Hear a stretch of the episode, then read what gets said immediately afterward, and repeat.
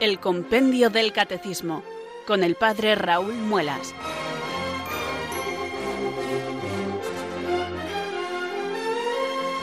Muy buenas tardes, queridos oyentes de Radio María. Son las 4 las 3 en Canarias. Aquí comienza una nueva edición del programa El Compendio del Catecismo de la Iglesia Católica. Reciban desde Talavera de la Reina un saludo muy cordial del Padre Raúl Muelas, que un día más les habla desde estos micrófonos de Radio María, la radio de la Virgen, la fuerza de la esperanza. Sed todos bienvenidos.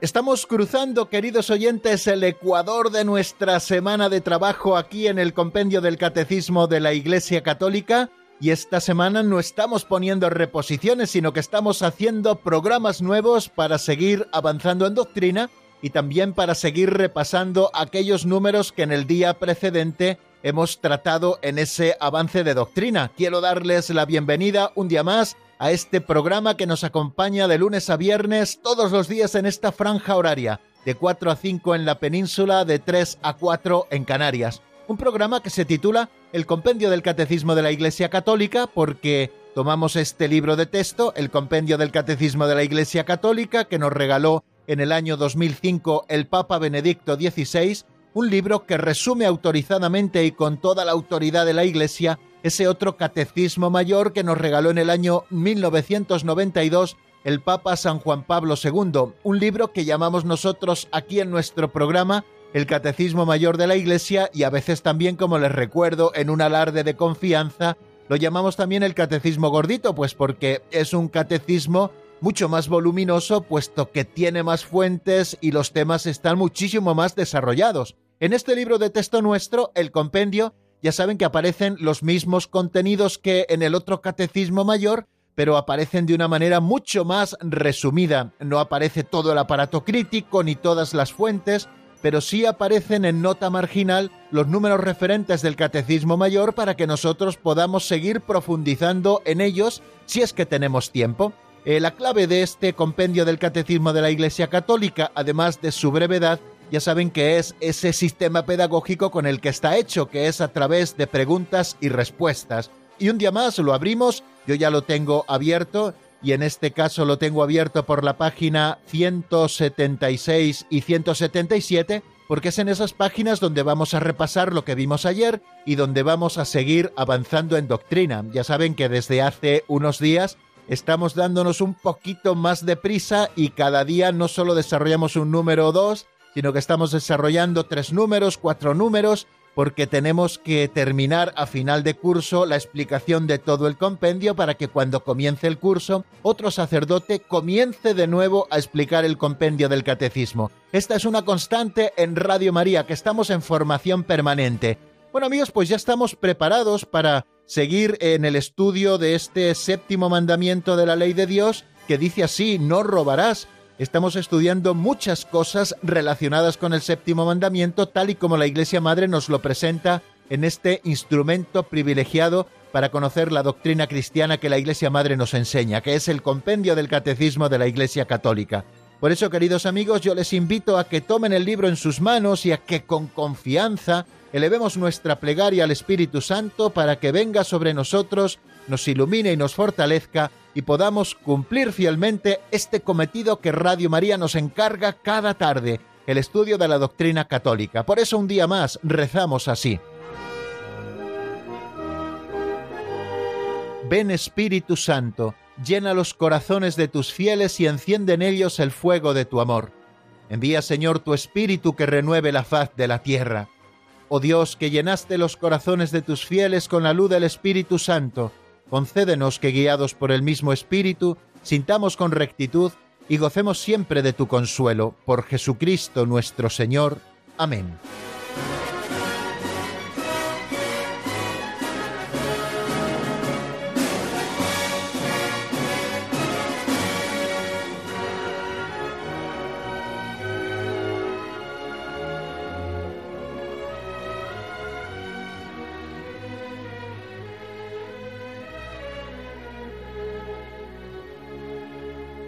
Bien amigos oyentes, y después de esta oración inicial con la que empezamos todos los días la edición del compendio del catecismo, necesitamos invocar al Espíritu Santo para que nos conduzca hacia la verdad plena. Bueno, pues después de haber hecho la presentación del sumario, el saludo inicial y también esta oración que supone el pistoletazo de salida de cada edición del programa, vamos a dar el salto al segundo momento o segunda sección de nuestro espacio que titulamos Pinceladas de Sabiduría.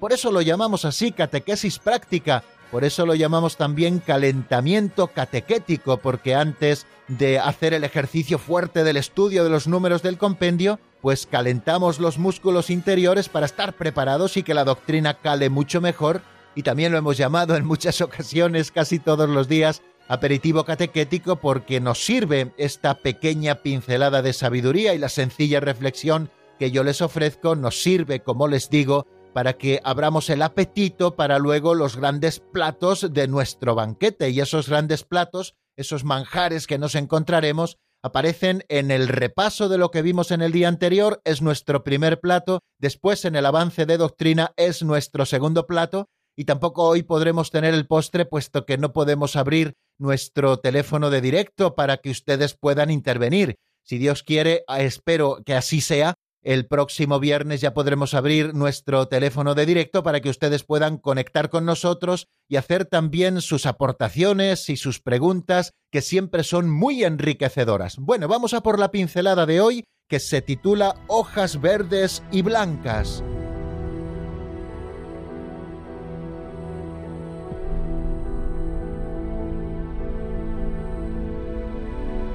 Hojas verdes y blancas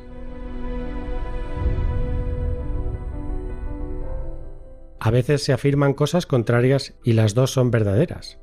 O más bien, medias verdades. Dijiste media verdad, dirán que mientes dos veces, si dices la otra mitad, Machado. Depende del lado distinto desde el que se contemplan. Por eso, en las discusiones convendría precisar más y ponerse de acuerdo sobre el aspecto concreto de que se trata, pues pueden afirmarse y negarse cosas distintas. Estaban dos jilgueros en un chopo, uno en la copa más alta, el otro en el tronco. El de arriba dijo Qué bonito es el verde de estas hojas. El de abajo dijo Estás ciego, son blancas. Y siguieron insistiendo e insultándose. Entonces el de arriba se lanzó sobre el de abajo. Miraron hacia arriba y dijo el primero Tenías razón, son blancas.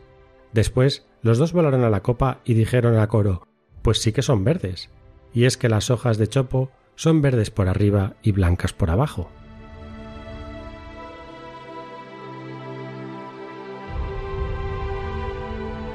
Abundando queridos amigos en el ejemplo de los dos jilgueros que nos dice don Justo, recuerdo haber visto hace ya muchos años un chiste gráfico de esos que aparecen en los periódicos en el que aparecían dos hombres y en el suelo estaba pintado un 6. Cada uno estaba a un lado del 6, uno a la cabecera y el otro a los pies. El que estaba a los pies del 6 decía es un 6, el que estaba en la cabecera del 6 decía es un 9 y comenzaron a discutir, y al final los dos tenían razón, porque cada uno estaba viendo el número desde su punto de vista y para uno era un 6 y para el otro era un 9, porque no tenía ese puntito que nos marca exactamente de qué número se está tratando.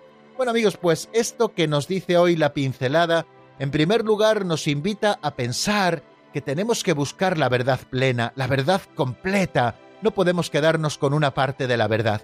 Y esto quiero aplicarlo en primer lugar a nuestra búsqueda del Señor, de Jesucristo nuestro Dios, el que ha revelado plenamente quién es Dios. Tenemos que buscar la revelación completa que Jesucristo nos trae. No podemos recortar el Evangelio según nuestra propia conveniencia, porque lo estaremos falseando y al final el Evangelio, que es la verdad, puede convertirse precisamente por esos recortes que nosotros hacemos según nuestra conveniencia en una mentira, es decir, o al menos en una media verdad. Y como decía Machado, dijiste media verdad, dirán que mientes dos veces si dices la otra mitad. Por eso lo que tenemos que buscar, queridos amigos, siempre es la verdad completa del Evangelio, tomar toda la revelación, asimilar toda la revelación, el depósito completo que Jesucristo ha entregado a la Iglesia y que la Iglesia Madre nos enseña. Ahí precisamente reside la verdad, y esa es la verdad completa con la que nosotros tenemos que quedarnos. Repito, no podemos recortar el Evangelio según nuestra propia conveniencia. Y esta sería una pequeña aplicación práctica, pequeña, pero muy grande también, para cada uno de nosotros, a propósito de esta pincelada, de esta catequesis práctica titulada Hojas Verdes y Blancas que hemos escuchado en esta jornada. Pero también me invita esta pincelada a que pensemos en otra cosa que es también muy práctica en nuestra vida. Muchas veces las discusiones surgen porque no sabemos ponernos en el punto de vista del otro, solo vemos las cosas desde nuestro punto de vista y a veces es tan limitada nuestra visión que estamos recortando la realidad y tenemos que intentar buscar la realidad completa. A veces somos poco reflexivos, a veces somos poco buscadores. Nosotros en el Pozo de Sicar, ese programa hermano que nos acompaña en la noche del lunes al martes de 12 a 1, bueno, pues tenemos una sección que desarrolla Ángel Martínez Ortega que lo titulamos Buscadores de la Verdad. No quiero hablarles ahora de esta sección, pero sí quiero hablarles del título, que por otra parte también es el título de un programa de Radio María. Tenemos que ser buscadores de la verdad, y aquel que es buscador de la verdad no se queda con lo primero que encuentra, sino que procura ver todos los puntos de vista para poder tener acceso a una verdad mucho más amplia y, si es posible, a la verdad completa.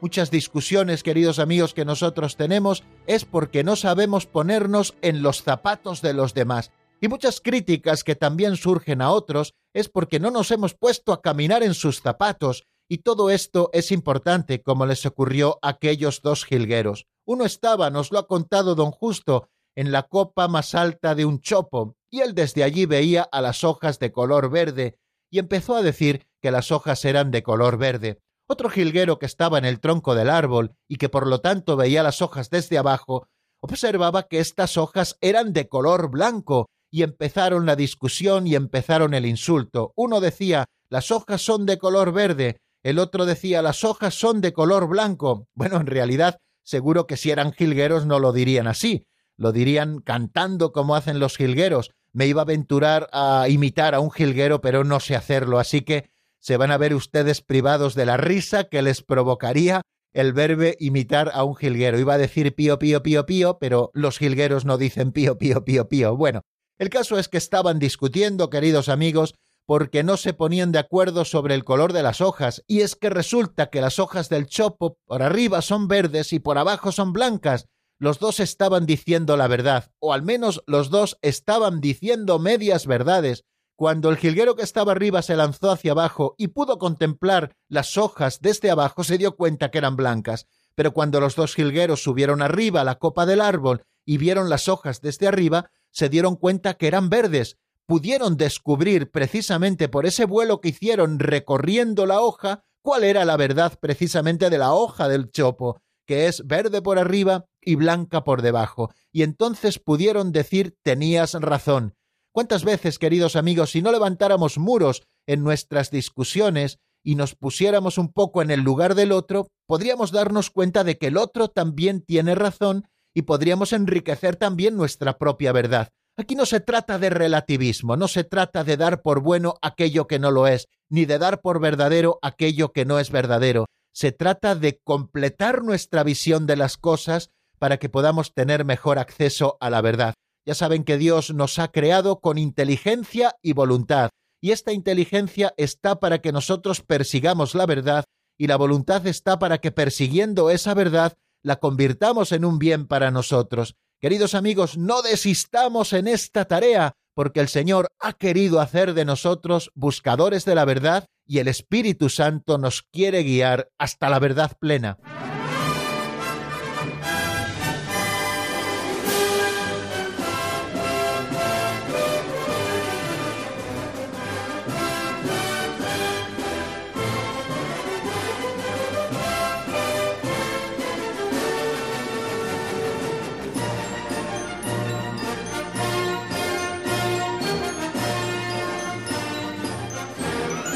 Amigos, si van siguiendo los últimos programas en los que estamos hablando del séptimo mandamiento de la ley de Dios, no robarás, se darán cuenta que este mandamiento no solo nos habla del hurto, sino que nos habla de muchísimas cosas más. Fijaros que dedica bastantes números, desde el 503 hasta el número 520, algo así como 18 números en los que va desarrollando todo lo relativo a este séptimo mandamiento de la ley de Dios. Hemos estado viendo preguntas como ¿qué declara el séptimo mandamiento? Luego hemos estado hablando de la propiedad privada también muy relacionada con este séptimo mandamiento. ¿Qué condiciones se requieren para el derecho a la propiedad privada? ¿Cuál es la finalidad de la propiedad privada? Son cosas que ya hemos estado viendo aquí en el programa. También qué otras cosas prescribe el séptimo mandamiento.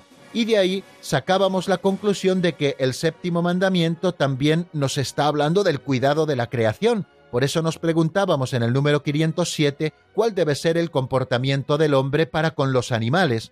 También hemos estado estudiando qué prohíbe el séptimo mandamiento, cuál es el contenido de la doctrina social de la Iglesia, cuándo interviene la Iglesia en materia social, cómo ha de ejercerse la vida social y económica, qué se opone a la doctrina social de la Iglesia, y ayer nos detuvimos en tres números, el 513, que se pregunta qué significado tiene el trabajo para el hombre, el 514, a qué tipo de trabajo tiene derecho toda persona, y el 515, que nos refería cuál es la responsabilidad del Estado con respecto al trabajo. Quiere decir que el tema del trabajo humano también está relacionado con la doctrina social de la Iglesia, que como hemos visto también está relacionada con las cosas que nos manda el séptimo mandamiento de la ley de Dios. Bueno, pues vamos a repasar de una manera breve estos tres números a los que ayer nos dedicamos en el avance de doctrina. El primero, ¿qué significado tiene el trabajo para el hombre? Es el número 513 que nos dice textualmente lo siguiente. Para el hombre, el trabajo es un deber y un derecho, mediante el cual colabora con Dios Creador. En efecto, trabajando con empeño y competencia, la persona actualiza las capacidades inscritas en su naturaleza, exalta los dones del Creador y los talentos recibidos, procura su sustento y el de su familia, y sirve a la comunidad humana. Por otra parte, con la gracia de Dios, el trabajo puede ser un medio de santificación y de colaboración con Cristo para la salvación de los demás. Fijaros cuánta riqueza encontramos en este número 513, que nos está hablando del trabajo para el hombre y cuál es la visión que la Iglesia tiene y por lo tanto la doctrina católica tiene del trabajo. El trabajo, queridos amigos, no es un castigo de Dios. Lo que verdaderamente es un castigo o es una consecuencia del pecado original son esas circunstancias penosas en las que tenemos que desarrollar a veces nuestros trabajos. Eso sí que es consecuencia, queridos amigos, del pecado original. Cuando dice el Señor después del hombre y la mujer caer en pecado, ganarás el pan con el sudor de tu frente, cavarás la tierra y ésta solo te dará zarzas y espinos, y esto es una consecuencia, queridos amigos, de esa separación que hicimos del plan de Dios, pero el trabajo en sí no es un castigo, es un deber, es un deber de cada persona, y esto aparece referido, como ayer escuchábamos, queridos oyentes, en esa carta de San Pablo a los tesalonicenses, en el capítulo 3, versículo 10, cuando les dice a aquellos que se habían ocupado en no hacer nada, vivían el dolce far niente, porque estaban esperando la parusía del Señor y no trabajaban, les dice San Pablo, si alguno no quiere trabajar, que tampoco coma, y es que el trabajo, queridos amigos, honra los dones del Creador y los talentos recibidos. Por eso nos dice el compendio al principio de ese número que estamos leyendo, el 513, que el trabajo es un deber de cada hombre, y no me estoy refiriendo únicamente en este momento al trabajo remunerado, sino al trabajo como una colaboración nuestra a la obra creadora de Dios cuántos trabajos hacemos importantísimos que no son remunerados y a veces son incluso más importantes que esos trabajos remunerados. Es evidente que tenemos que tener trabajos remunerados para poder traer un salario a casa, pero el trabajo es un deber de toda persona. Y yo ayer refería el ejemplo de las amas de casa que llevan un trabajo entre manos importantísimo que no está remunerado, o sí está remunerado porque la remuneración de uno de los miembros de la familia es precisamente para que funcione toda esa empresa, la más importante de la vida, que llamamos familia o economía familiar, de manera que el trabajo que se hace en casa también está remunerado por el trabajo que se hace fuera. Pero bueno, eh, resaltar un poco la labor importantísima de las amas de casa y ese trabajo que hacen para que toda la familia funcione y la familia pueda ser un organismo perfectamente engrasado para cumplir su misión hacia adentro y también hacia afuera, hacia la sociedad. O sea que el trabajo, en primer lugar, es un deber de todo hombre, de toda mujer, pero también es un derecho, un derecho que todos tenemos, el de trabajar, el tener un trabajo digno, con un salario también digno, es un derecho de todo hombre, porque mediante el trabajo, que es un deber y un derecho, continúa diciéndonos el compendio del catecismo, el hombre colabora con Dios Creador. Quiere decir que el trabajo es concebido por la Iglesia como la colaboración del hombre con Dios Creador. Dios ha creado todas las cosas de la nada y ha querido, porque ha sido su voluntad, dejar como incompleta la creación para que también nosotros, con ese dominio que Él nos ha regalado sobre la creación, vayamos completándola. Les recuerdo que el dominio que los seres humanos ejercemos sobre la creación, sobre las demás criaturas creadas, no es un dominio despótico para hacer lo que nos dé la gana, sino que es un dominio de administración para que administremos los bienes creados según el plan de Dios. Y como Dios ha querido dejar la creación como incompleta para que alcance su plenitud al final de los tiempos, ha querido asociar al hombre a su obra creadora para que nosotros colaboremos con él. Es verdad que nosotros no creamos, nosotros transformamos las cosas, pero lo vamos haciendo también por esos dones que Dios nos ha dado para ir mejorando eso que Dios nos ha entregado, eso que hemos recibido también de las generaciones precedentes y podérselo entregar mejor a las generaciones que nos sucedan. Porque el Señor ha hecho todas las cosas para el hombre, para el hombre de todos los tiempos. Por eso el cuidado de la creación es un deber grave y también cuidamos de la creación cuando colaboramos con Dios a través de nuestro trabajo. Y continúa diciéndonos ese número 513 que trabajando con empeño y competencia, es decir, no sirve hacer el trabajo de cualquier manera, no sirve hacer chapuzas, queridos amigos, sino que tenemos que empeñarnos y desarrollar toda la competencia que tengamos en el trabajo que cada uno tenga. Tenemos que empeñarnos y hacerlo competentemente. O sea que el trabajo requiere una atención importante para que sea hecho bien, para que sea hecho perfecto. Y no me estoy refiriendo solamente a la perfección técnica, que esa, bueno, pues irá alcanzando a medida que tengamos experiencia en ese trabajo, sino sobre todo me estoy refiriendo a la perfección moral. Es decir, que nosotros pongamos todo lo que somos y todo lo que tenemos en la realización de ese trabajo, para que pueda ser hecho con empeño y competencia. De esta manera, la persona humana, cuando trabaja así con empeño y competencia, actualiza las capacidades inscritas en su propia naturaleza, esas capacidades que Dios nos ha dado, porque nos ha hecho a su imagen y semejanza, nos ha hecho con entendimiento y con voluntad, y por lo tanto este entendimiento y esta voluntad desarrollan capacidades especiales en cada uno de nosotros y que están inscritas en nuestra propia naturaleza y que nosotros vamos actualizando con nuestro trabajo, pero también estamos exaltando los dones del Creador, dones que el Creador nos ha regalado para que nosotros los transformemos y tratemos de hacerlos mejores, y también los talentos recibidos que deben fructificar no solo para nosotros mismos y para nuestra propia familia, sino en pro de toda la sociedad. Y continúa diciéndonos que el trabajo procura el sustento y el sustento también de la familia de aquel que trabaja, es decir, del trabajador, a través de ese trabajo estamos sustentándonos a nosotros mismos y sustentando a nuestra propia familia y sirve también para la comunidad humana, porque un trabajo bien hecho al final aprovecha a todos los hombres, aunque sea un trabajo escondido, aunque sea un trabajo que nosotros humanamente podemos considerar que no es muy importante, todo trabajo bien hecho repercute en bien, en beneficio, en servicio de toda la comunidad humana.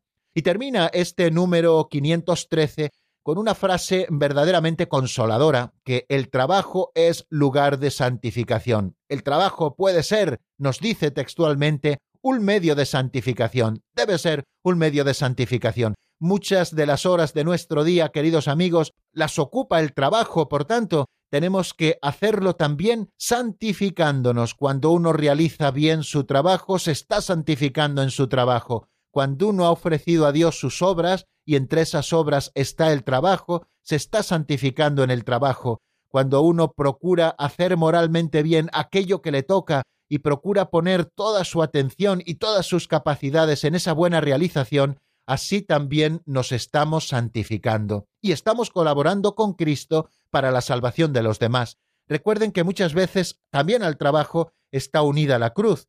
Así nos lo anunciaba el Señor al principio de la creación cuando el hombre y la mujer caen en pecado. Bueno, pues asumiendo también todas esas cargas negativas que como consecuencia del pecado original a veces tiene el trabajo, también estamos colaborando con Cristo, uniendo nuestros sufrimientos a sus sufrimientos redentores en favor de toda la humanidad. El 514, que fue el siguiente número con el que nos encontramos, se pregunta qué tipo de trabajo tiene derecho toda persona, y de una manera escueta, pero bien precisa, nos dice que el acceso a un trabajo seguro y honesto debe estar abierto a todos, sin discriminación injusta, dentro del respeto a la libre iniciativa económica y a una equitativa distribución. Esto es lo que nos dice el 514. Nos está diciendo que todos tenemos que tener acceso a un trabajo seguro y honesto. Me interesan mucho estos dos adjetivos que están acompañando a la palabra trabajo, que es el objeto de nuestro estudio en este momento. El trabajo ha de ser seguro, y hemos de poner todo lo que de nuestra mano esté para que los trabajos sean seguros. Es verdad que hay trabajos que entrañan una mayor peligrosidad. Yo pienso en esas personas que tienen que estar trabajando a grandes alturas o esas personas que a lo mejor se encargan de desactivar eh, artefactos explosivos para nosotros, esas personas están trabajando con una gran peligrosidad. Por eso no tenemos que escatimar en hacer seguro ese trabajo que ya de por sí es peligroso y es en beneficio de toda la sociedad. El trabajo tiene que ser seguro y tenemos que tratar de erradicar en la medida de lo posible todos esos accidentes laborales que cada año acaban con la vida de muchos hermanos nuestros. Es verdad que muchas veces pues existirán también errores humanos que a veces harán que no hagamos seguro el trabajo, pero eh, todos los medios que sean necesarios para que el trabajo sea seguro tenemos que ponerlo. Y para que el trabajo sea honesto, no todos los trabajos sirven, queridos amigos, no todos los trabajos son dignos. El trabajo tiene que ser honesto, honesto por parte de quien lo hace, pero honesto también en cuanto a la actividad que se realiza. Ayer poníamos algunos ejemplos. No puede ser honesto, queridos amigos, el trabajo de aquel que se dedica a cultivar droga para que luego otros puedan morir a causa de la droga o para que otros se esclavicen a causa de la droga. No podemos considerar tampoco un trabajo honesto y digno aquel que se realiza, por ejemplo, en el mundo de la pornografía por parte de actores, productores, comerciantes, porque es un trabajo indigno que está cosificando a la persona y que tiene también muchas consecuencias negativas para aquellos que se acercan a él. Es intrínsecamente malo si ustedes quieren ampliar un poquito este tema, escuchen el podcast del programa de antes de ayer de El Pozo de Sicar, las confidencias junto al Pozo de Sicar, donde estuvimos hablando monográficamente de este tema de la pornografía y sus daños con don Estanislao Martín. Bueno, pues el programa del lunes pasado y el programa del próximo lunes se dedicará preciso a esto. Bueno, el trabajo tiene que ser seguro y honesto, y este trabajo debe estar abierto a todos, como nos dice, queridos amigos, San Juan Pablo II en la labor en Exercen, eh, este trabajo, la profesión debe estar abierta a todos sin discriminación injusta, a hombres y mujeres, sanos y disminuidos, autóctonos e inmigrantes, dice textualmente, y habida consideración de las circunstancias, la sociedad debe, por su parte, así lo dice Centesimus Annus, ayudar a los ciudadanos a procurarse un trabajo y un empleo, y todo esto dentro del respeto a la libre iniciativa económica que los ciudadanos tienen que tener para crear también riqueza en la sociedad en la que nos encontramos, tiene que haber una libre iniciativa económica y también una equitativa distribución de las riquezas. Y también estuvimos estudiando el número 515, lo hicimos de manera rápida, pero creo que nos quedó muy claro lo que nos quiere contar el compendio a propósito de la pregunta cuál es la responsabilidad del Estado con respecto al trabajo nos dice que compete al Estado procurar la seguridad sobre las garantías de las libertades individuales y de la propiedad. El Estado debe garantizar que cada uno seamos libres, respetar las libertades individuales, los derechos subjetivos. Por eso existe el Estado de Derecho y por eso el Estado debe hacer cumplir precisamente ese derecho que nos rige a todos y que hace que todos podamos disfrutar de libertades individuales y también el Estado debe garantizar la propiedad privada.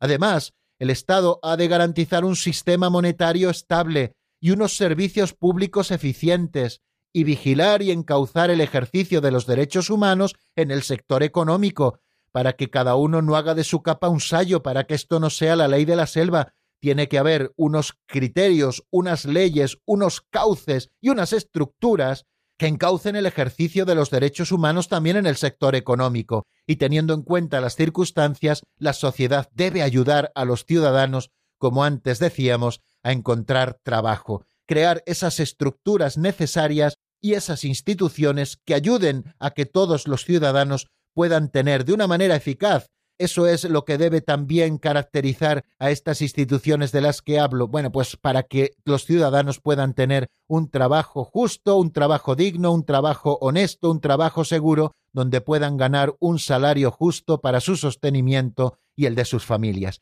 Y hasta aquí, queridos amigos, el repaso de lo visto en nuestro último programa. Les ofrezco la primera canción del día para que repasemos un poco lo dicho. Se trata de un tema de Irene Coronado titulado Vale la pena y está sacado del álbum Nueva Luz. Escuchamos al menos unos compases y enseguida estamos nuevamente juntos para seguir avanzando.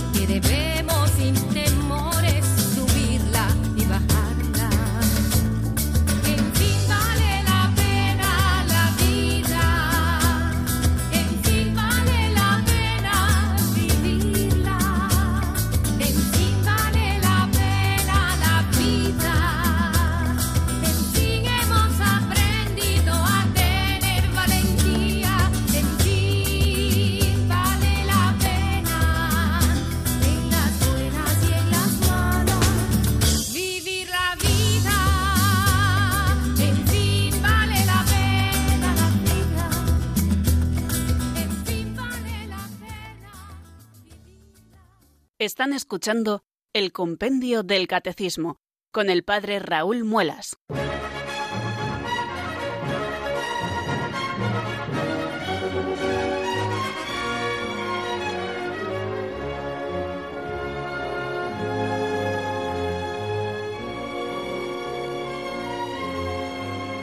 Continuamos queridos amigos en la sintonía de Radio María y vamos a continuar con este cuarto momento del programa que dedicamos al avance de doctrina. Bueno, ya saben que el trabajo genera unas responsabilidades, tanto en aquel que es considerado patrón o empresario, como aquellos que son considerados trabajadores. Genera unas relaciones entre ellos y también unas responsabilidades que cada uno de nosotros tenemos que cumplir. Aquí todas las responsabilidades no son del trabajador y todas las obligaciones no son del empresario. Tanto unos como otros tienen sus propias responsabilidades. Los dirigentes de empresa tienen las suyas, los trabajadores también tienen las suyas. Y eso es lo que vamos a estudiar precisamente en los dos números siguientes, o nos vamos a sumar un poquito a ello. El 516, que compete a los dirigentes de empresa, y el 517, qué deberes tienen los trabajadores. Bueno, pues vamos a ver qué es lo que nos dice el compendio y vamos a ir por orden, como siempre, un número detrás de otro. Primero vamos a asomarnos al 516, que es el primero que nos encontramos, que se pregunta qué compete a los dirigentes de empresa. ¿Qué dice el compendio? Lo escuchamos en la voz de Marta Jara.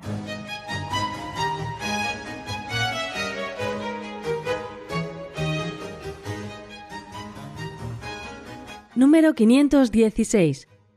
¿Qué compete a los dirigentes de empresa? Los dirigentes de las empresas tienen la responsabilidad económica y ecológica de sus operaciones. Están obligados a considerar el bien de las personas y no solamente el aumento de las ganancias, aunque éstas son necesarias para asegurar las inversiones, el futuro de las empresas, los puestos de trabajo y el buen funcionamiento de la vida económica.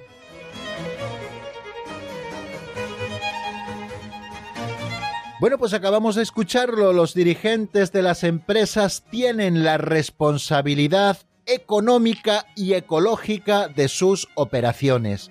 Están obligados a considerar el bien de las personas y no solamente el aumento de las ganancias, aunque éstas son necesarias para asegurar las inversiones, el futuro de las empresas, los puestos de trabajo y el buen funcionamiento de la vida económica. Fijaros que este número 516 que compete a los dirigentes de empresa se corresponde casi textualmente con el número 2432 del Catecismo Mayor de la Iglesia, donde nos dice lo siguiente, a los responsables de las empresas les corresponde ante la sociedad la responsabilidad económica y ecológica de sus operaciones. Y esto lo dice citando a Centésimos Amnus, esa encíclica del Papa San Juan Pablo II, con la que conmemoraba el centenario de la Rerum Novarum. Aparece en el número 37. Y continúa diciendo el 2432 del Catecismo Mayor, están obligados los dirigentes de empresa, por supuesto, nos estamos refiriendo a ellos, a considerar el bien de las personas y no solamente el aumento de las ganancias.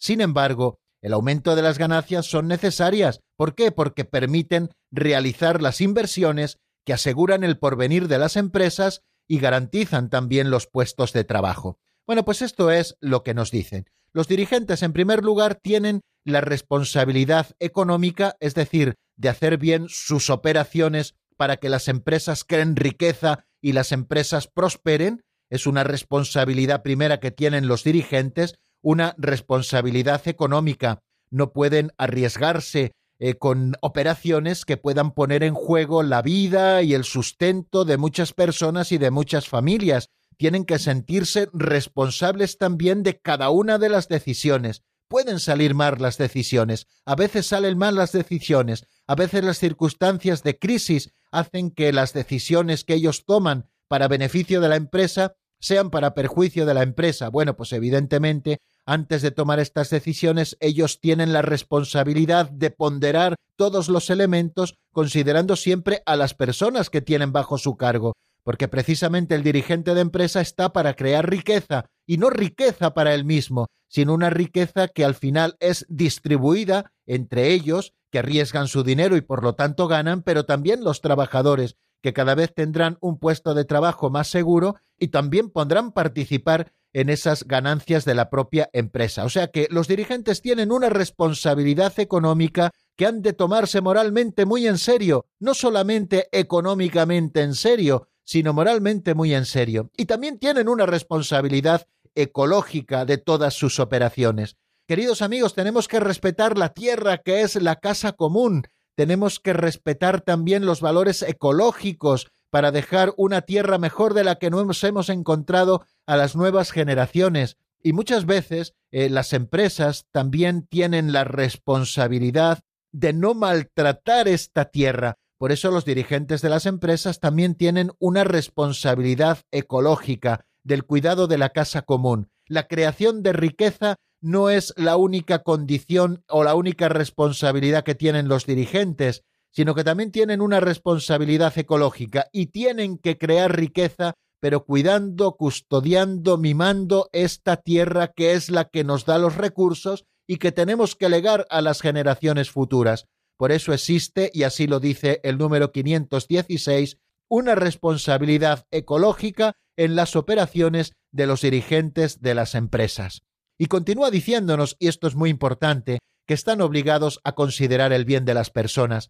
Al final, la persona es el fin de toda la actividad económica. No es el capital, no es el Estado, queridos amigos, es la persona. Por eso el dirigente de una empresa está obligado en primer lugar a considerar el bien de las personas, y no solamente el aumento de las ganancias, aunque este aumento de las ganancias sea necesario, ¿Para qué es necesario el aumento de las ganancias? Pues es necesario para asegurar las inversiones, esto que llamamos creación de riqueza, para garantizar el futuro de la propia empresa y de otras empresas que puedan ir surgiendo, para garantizar también los puestos de trabajo de los que depende el sustento de muchas personas y de muchas familias, y no solamente el sustento, sino también la realización de muchas personas que trabajan para esa empresa y que también están poniendo en ella alma, vida y corazón si lo están haciendo con responsabilidad y lo están haciendo también de una manera técnica perfecta, ¿no? Eh, bueno, pues esto es necesario, cuidar los puestos de trabajo y esto se hace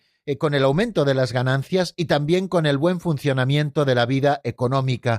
Al final el equilibrio de la vida económica muchas veces es muy frágil, por eso todos tenemos que poner de nuestra parte mediante el gasto y también mediante el ahorro para que la vida económica tenga un equilibrio y tenga un buen funcionamiento y al final no se vean perjudicados los más pobres, que en los momentos de crisis son los primeros y los más perjudicados por estas crisis económicas. Bueno, y no decimos nada más, queridos amigos, a propósito del 516. Vamos al 517. ¿Qué deberes tienen los trabajadores? Escuchemos lo que nos dice el compendio, como siempre, en la voz de Marta Jara.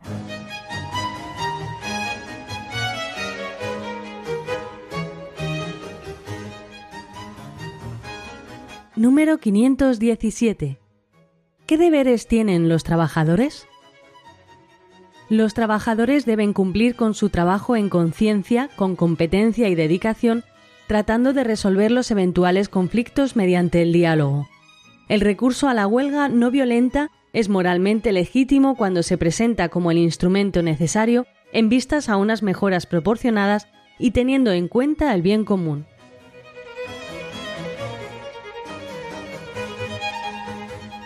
Bueno, aquí tenemos lo que nos dice el número 517 también de una manera muy precisa. Los trabajadores deben cumplir con su trabajo en conciencia, con competencia y dedicación.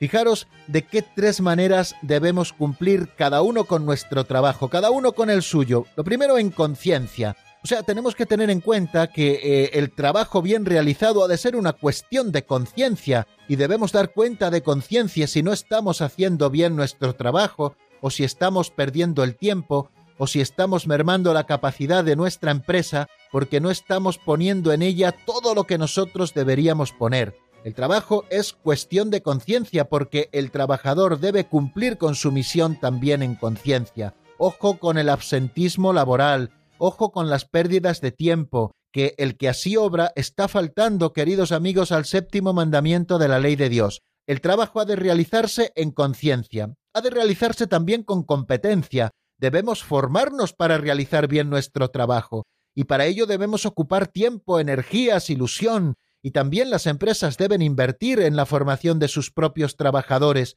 porque es importante que cada uno realicemos nuestro trabajo con competencia. Y para eso es necesaria la formación, la formación que nos dan y también la formación que nosotros nos procuramos a nosotros mismos. Cuando a uno le importa su trabajo, procura formarse para hacerlo con competencia y también con dedicación. Debemos dedicar a nuestro trabajo el tiempo necesario según nuestro contrato y debemos hacerlo con rigor. Eh, no sirve decir, mira, yo soy funcionario, eh, salgo a las 3 de la tarde, pero a las 3 menos cuarto ya estoy en casa comiendo. Pues gracias a Dios creo que eso ya no se va dando, pero en algunos momentos se ha dado. O yo estoy en tal empresa, no tengo a mi jefe siempre encima porque mi jefe está en otro lugar y por lo tanto yo pues a veces me echo la siesta en tiempo de trabajo o cuando me parece pierdo el tiempo. No tenemos que hacerlo con dedicación, tenemos que dedicar el tiempo preciso según nuestra propia contratación al trabajo que realizamos. El trabajador tiene, por lo tanto, el deber de cumplir con su trabajo en conciencia, con competencia y dedicación. Dense cuenta aquello que decíamos, que el empresario no es el enemigo del trabajador, es su principal aliado, igual que el trabajador es el principal aliado del empresario, porque juntos, constituyendo la familia laboral, podrán sacar adelante la empresa y esta empresa creará riqueza y dará puestos de trabajo dignos y estables y todo aquello que nosotros necesitamos. Y esto ha de hacerse cuando el trabajador cumple con su misión y cuando el empresario cumple también con su misión. Y la misión del trabajador es cumplir con su trabajo en conciencia, con competencia y dedicación. Y una cosa muy importante, tratando de resolver los eventuales conflictos mediante el diálogo.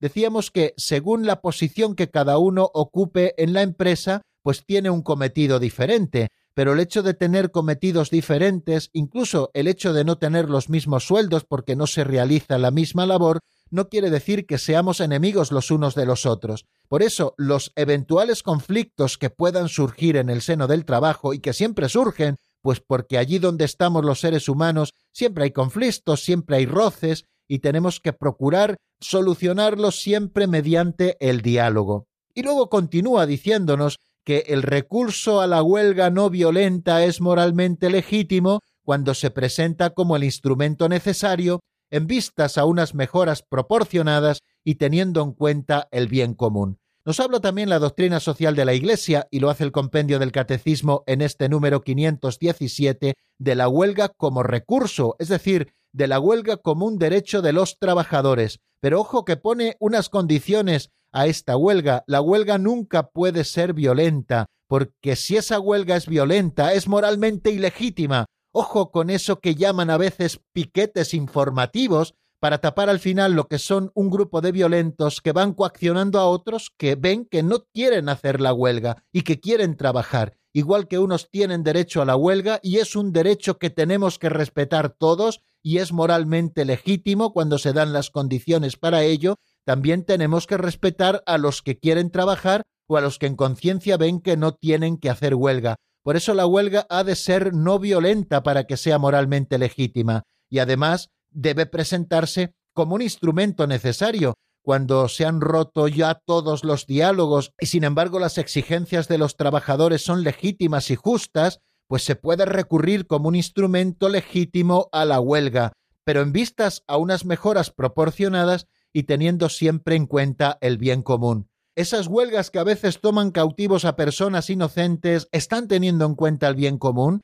Eh, yo lo dejo así como pregunta. Me refiero a esas huelgas que a veces en los transportes se hacen en los momentos claves en que más daño se hace al ciudadano. Usted tiene que dialogar con la empresa, usted tiene que hacer huelga a la empresa, pero usted no puede coger cautivo al ciudadano que no tiene culpa de nada y que está utilizando unos servicios. Bueno, pues aquí, como ven, podríamos hablar de muchísimas cosas, pero ojo, quede claro esto, que la huelga no violenta es moralmente legítima cuando se presenta como el instrumento necesario en vistas a unas mejoras proporcionadas y teniendo en cuenta el bien común. Bueno, pues hemos visto las competencias de los dirigentes de empresa, hemos visto los deberes de los trabajadores, vamos a detenernos un poquito en la palabra escuchando una canción de Ramón Morales Ávila titulado Somos familia de Dios, está sacada del álbum Somos Uno, escuchamos unos compases y después continuamos y apuntamos ya el número 518 que nos introduce en otro tema también importantísimo.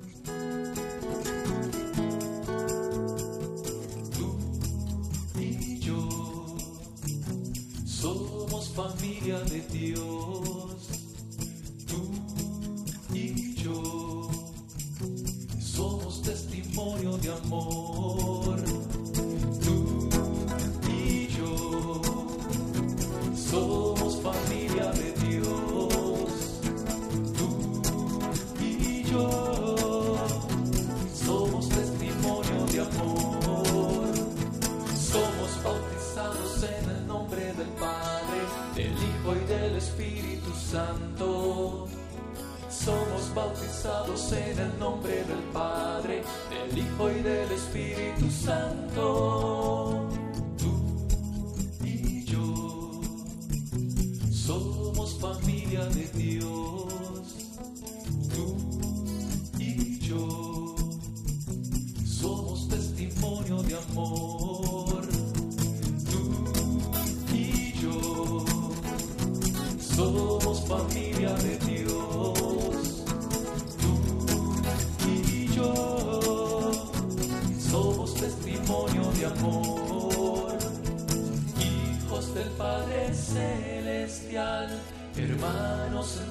Jesús, nos anima el Espíritu Santo, con María nuestra Madre, Madre de Jesús, tú y yo somos familia de Dios.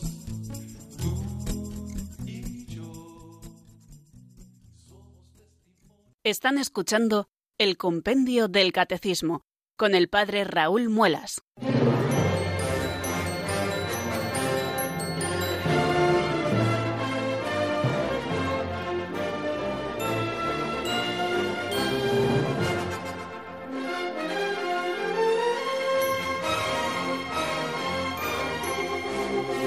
Poquitos minutos nos quedan, queridos amigos, pero no me resisto a asomarnos ya al número 518, al que mañana también le dedicaremos algún ratito. ¿Cómo se realiza la justicia y la solidaridad entre las naciones? Escuchemos lo que nos dice el compendio en la voz de Marta Jara.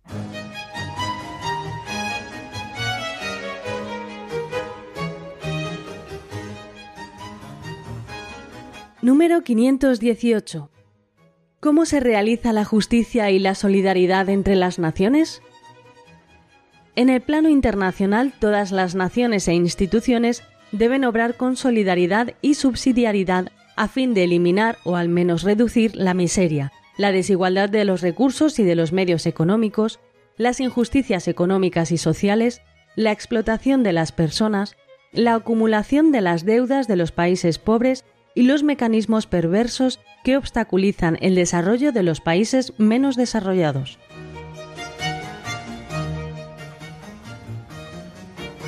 Nos habla este número, como bien hemos escuchado, queridos oyentes, de algo que es verdaderamente importante para erradicar la pobreza en el mundo y para que todos podamos gozar de prosperidad. Es cómo se realiza la justicia y la solidaridad entre las naciones. Hemos escuchado lo que nos dice ese número, que en el plano internacional todas las naciones y también las instituciones deben obrar con solidaridad, es decir, ayudando a aquellos que más lo necesitan y que no pueden subsistir por sí mismos, y también obrando con subsidiariedad, es decir, no interfiriéndonos precisamente en las competencias de esas otras naciones o de esas otras instituciones que están pasando necesidad, tenemos que obrar siempre con solidaridad y subsidiariedad, respetando esos dos principios importantísimos en la doctrina social de la Iglesia, a fin de eliminar o al menos de reducir la miseria, la desigualdad de los recursos y de los medios económicos, las injusticias económicas y sociales, la explotación de las personas, la acumulación de las deudas de los países pobres y los mecanismos perversos que obstaculizan el desarrollo de los países menos desarrollados. O sea que en este tema, internacionalmente, todas las naciones y todas las instituciones tienen que comprometerse verdaderamente, respetando siempre esos dos principios, la solidaridad y la subsidiariedad, para eliminar o al menos ir reduciendo hasta que se elimine, fijaros la lista que nos hace, la miseria, la miseria que muchos países sufren, que hay países que están pasando hambre, que hay países donde muchísimas personas especialmente niños y mujeres, también varones, están muriendo de hambre porque viven en la miseria, para reducir o eliminar también la desigualdad de los recursos y de los medios económicos. Aquellos países que más tienen tienen que compartir también sus recursos con aquellos países que menos tienen y también de los medios económicos, o sea, hay desigualdad en medios económicos. Vemos países muy ricos y países muy pobres, y dentro de un mismo país vemos también esas desigualdades económicas, mucha riqueza y mucha pobreza. Lo importante es ir creando una clase media donde todos puedan vivir dignamente. Aquí no se trata de hacer a todos pobres, aquí se trata de erradicar la pobreza haciendo que aquellos que menos recursos tengan tengan los recursos necesarios para salir de la pobreza. También nos habla de que hay que acabar, hay que eliminar, esto es importantísimo, la explotación de las personas, como en países del tercer mundo están trabajando niños, están trabajando mujeres y hombres, a veces en regímenes de esclavitud o de semiesclavitud. Esa es la explotación de las personas. Tenemos que erradicar esto y la sociedad internacional con sus naciones e instituciones tienen que ponerse en serio contra esto. Claro que esto repercutirá negativamente en la economía de algunas empresas, pero ya hemos recordado con la Iglesia, queridos amigos, que lo importante no es el capital, que lo importante son las personas. Por eso tenemos que erradicar la explotación de las personas, que nadie es más que nadie, que todos tenemos una misma dignidad. Y también la acumulación de las deudas de países pobres, tenemos que, en primer lugar, intentar acabar con las deudas, con la deuda internacional, y en segundo lugar, tenemos que enseñar a administrarse es decir, a no gastar más de lo que tenemos y muchas veces la acumulación de la deuda de los países pobres es por la adquisición de armas para las guerras. Tenemos que empeñarnos en eliminar esto, en reducir esto y hacerlo también nosotros como cristianos desde el Evangelio, cada uno desde la posición en la que le ha tocado vivir o en la que le ha tocado trabajar, y terminar también con esos mecanismos perversos que obstaculizan el desarrollo de los países menos desarrollados. Bueno, queridos amigos, yo les emplazo a que puedan asomarse a los números 2437 al 2441 del Catecismo Mayor, donde de una manera mucho más técnica y además citando los documentos pontificios, especialmente Solicitudo Rei Socialis y también Centesimus Amnus, se nos está hablando de esto que es verdaderamente importante. Y hasta aquí, queridos amigos, nuestro programa de hoy. No tenemos tiempo para más. Les deseo que pasen una tarde muy feliz y mañana, si Dios quiere, en el mismo lugar y a la misma hora, a las cuatro de la tarde en la península, en Radio María, a las tres en Canarias, no lo olviden. La bendición de Dios Todopoderoso, Padre, Hijo y Espíritu Santo, descienda sobre vosotros y permanezca para siempre. Amén. Hasta mañana, si Dios quiere, amigos.